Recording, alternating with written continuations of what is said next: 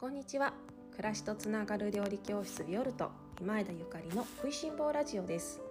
このラジオは岡山県岡山市にキッチンスタジオを持つビオルトがお送りする食いしん坊の食いしん坊による食いしん坊のためのラジオです。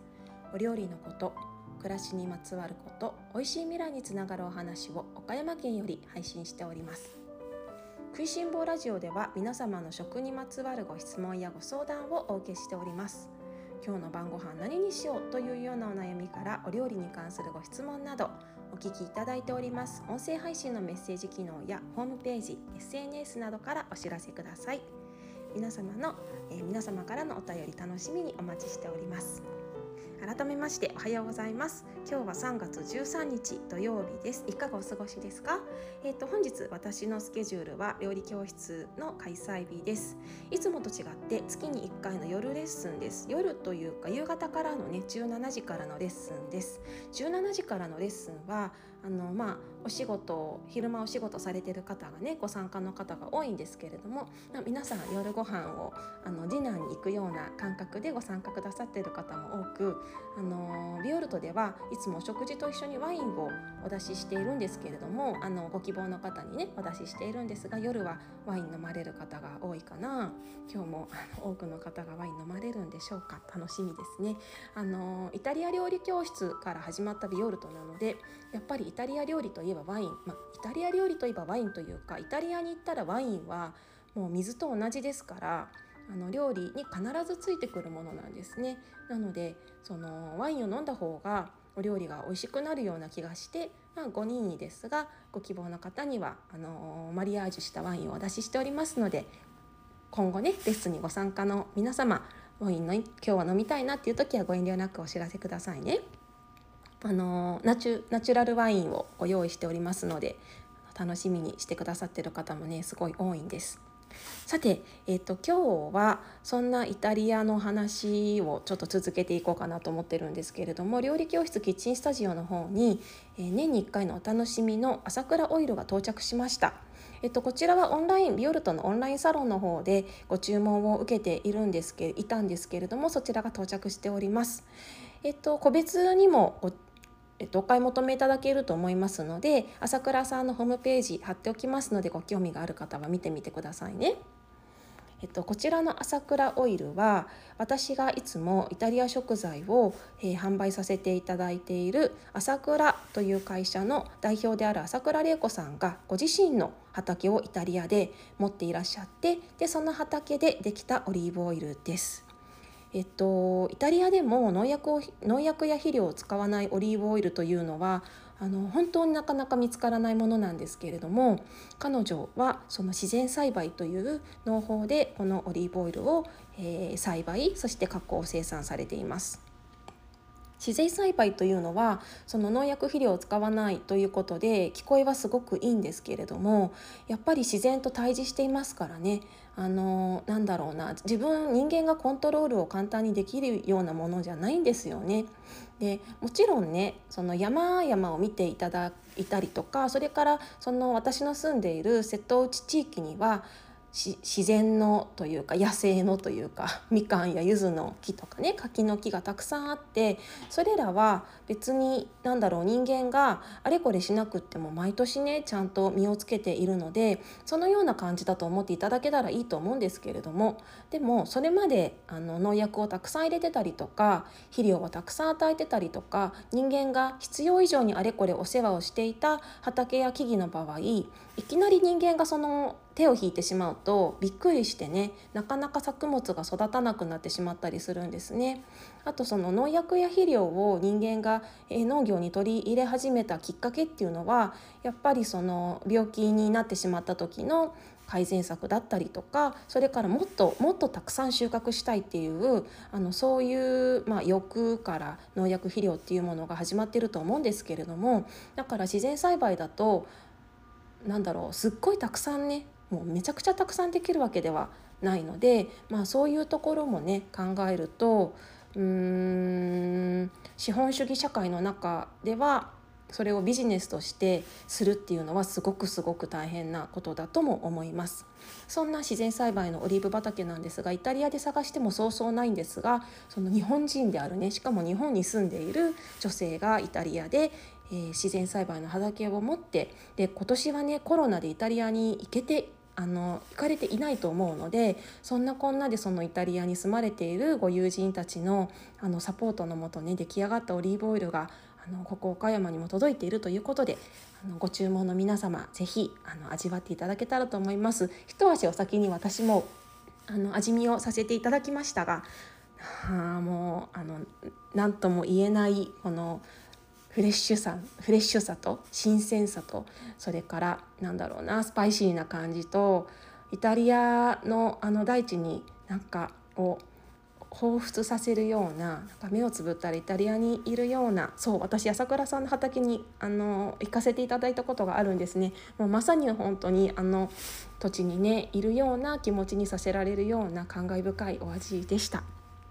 えっと、オリーブオイルね皆様どういう風に食べることが多いですか？そうそう今日この話したかったんだよねあのオリーブオイルってイタリア料理以外にも私は今月のあの料理教室ではカレーを作るのに使ったりとかそれからまあ和食に使うのも大好きなんですがあの一般的にはイタリア料理を作る時にとかねあとなんかサラダにかけたりとかして使われる方が多いようなイメージです。よくねパンにつけて食べますとかあのレスイタリアンレストランとかでパンを中パンと一緒にオリーブオイルが出てくる時とかあるじゃないですか。あれね美味しいんだけど美味しいから別に文句はないんですけど実はイタリアではあまり見ない光景なんですよね。そうまああのパンがお店で出てきた時とかあとまあ家でもみんなパンをよく食べるよく食べるというかもう本当にあるものなんですけど常にあるもの。ワインと一緒でね常にあるものなんですけれどもそのあのパンを食べる時に器にオリーブオイルを入れてそれをペトペトつけながら食べるっていうことはあんまりないです。そういう風にして食べるんではなくって例えばねなんかバケットとかカンパーニュとかを薄くスライスしてトーストしたものにかけるっていう方が多いですあのガーリックトーストみたいな感じですね上からジャーってかける直接パンに向かってかけることがすごく多いのとあとはねそのお皿にお皿にある量お料理にオリーブオイルをかけたりもうすでに大量にかかってたりするのでそのオリーブオイルを拭って染み込ませて食べるっていうことはよくありますね。ただこれはあの外食というかうん高級レストランって言ったらなんか違うのかもしれないですけれども外食ではあまりおお行儀のいい行為ではないのでとはいえみんなあのお家ではやるんですけどオリーブオイルがお皿に残ってるっていうことはないのね。例えばサラダ作ってとかマリネ作ってとかなんかいろいろパスタ作ってとかいろいろありますけれどもオリーブオイルをかけた時にお皿にオリーブオイルが残ってる時ってあるんですけどそれをちゃんとあのパンで拭ってもう一滴残さず食べるっていうのが 家庭ではね家庭とかあと親しいお友達とご飯食べてる時とか、まあ、そういうあのカジュアルなレストランとかではそれが、まあ、OK, OK です。やっていいことだしむしろなんかもったいないからやってって思います。料理教室でも是非そうしてください。あのここは高級レストランではないので。でもね、まあ、あの星付きのレストランとかではやらないあのことなんだけれども基本的にはそのパンに新たにオリーブオイルを用意してつけるっていうんじゃなくてお皿に残ってるソースやオリーブオイルを拭うような形であのパンとオリーブオイルっていうのは存在しているんですね。そんな感じです。そうなんかイタリアに行くと日本で、えー、使っ日本のイタリア料理の文化と結構違うことがねあるのでまあしょうがないしあの別にいいんですけどここはイタリアじゃないからねいいんだけれどもでもちろん皆さんパンにねあうち朝パン食べる時にオリーブオイルつけてるわっていう方全然いいです。もうぜひやってください。でもイタリアではあんまりそういうことはないっていうことかな。で私もね実はあんまりやらないですね。あんまりやらなくってあのさっき言ったようにトーストしたパンにジャーってかけることの方が多いような気がします。うん。お料理にかけるパスタとかスープにも改めてオリーブオイルはエキストラバージンオリーブオイルをジャーってかけたりしますので、まあ、必然的にねイタリア料理作るとお皿にソースやオイルが残ったりするのでそれを拭う感覚ですかね。まあでもパン食べ過ぎちゃうとねお料理が入らないのでそのイタリアに行った時はどうやってパンと接するかみたいな。どうやってパンとあの一緒にあの向き合うかみたいなところがすごく大きな問題になってくるんですけどパンが美味しいからってパンばっかり食べると今度パスタが来てお肉が来てってね大変なので、まあ、いつもね旅行に行くとそんなことも考えながら食べるんですが、まあ、あのイタリアではパンっていうものはそういうものです。そうその他ほらよくもうあの今はあんまりしてる方いないけどパスタスパゲッティ食べる時にイタリア人はスプーンとフォークは使わないとかねフォークだけで食べるとかあの日本は一時期なんかスプーンとフォークで食べるのとかなんか食べる方とか多かったんですけど、まあ、あれはなんか子どもの食べ方なのでやってもいいんだけどね 日本だからやってもいいんですけど一応正しい食べ方ではないんですよね。ああのー、私海外にあの旅をする機会がすごく多かったのでその各国でのなんか食事マナーっていうのはいろいろね違うのでがすごく勉強になることとか面白いなって思うことも多々あったんですがまああのそうそう一回数年前にイタリアに行った時に椅子を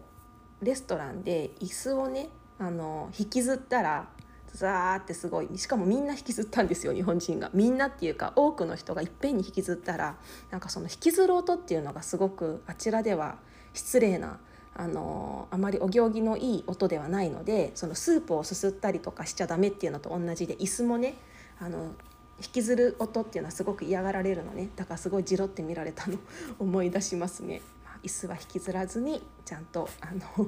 丁寧に戻すっていうのがあのまあ、海外じゃなくてもね日本でもそうなんですけれどもそういう結構細かいあのルールっていうのがね各国違いますよね。日本人だとその日本人の暗黙のルールみたいのがあるのでなんか私たちも知らないうちにいろいろな細かいルールをねなんかきっとやってるんだと思うんですけれどもあのイタリアに行くとそうそうそう。パンのこととかねオリーブオイルのこととか椅子のこととかフォークのこととかスプーンのこととかなんかいろいろ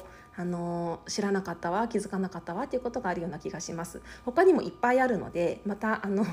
追ってねイタリア料理のことあの日本では OK なんだけどイタリアに行ったらちょっとハテナっていうようなあのイタリアンマナーみたいなのもお話できたらいいなと思っております。それでは皆さん今日も美味しい一日をお過ごしください。暮らしとつながる料理教室ビオルト今井でゆかりでした。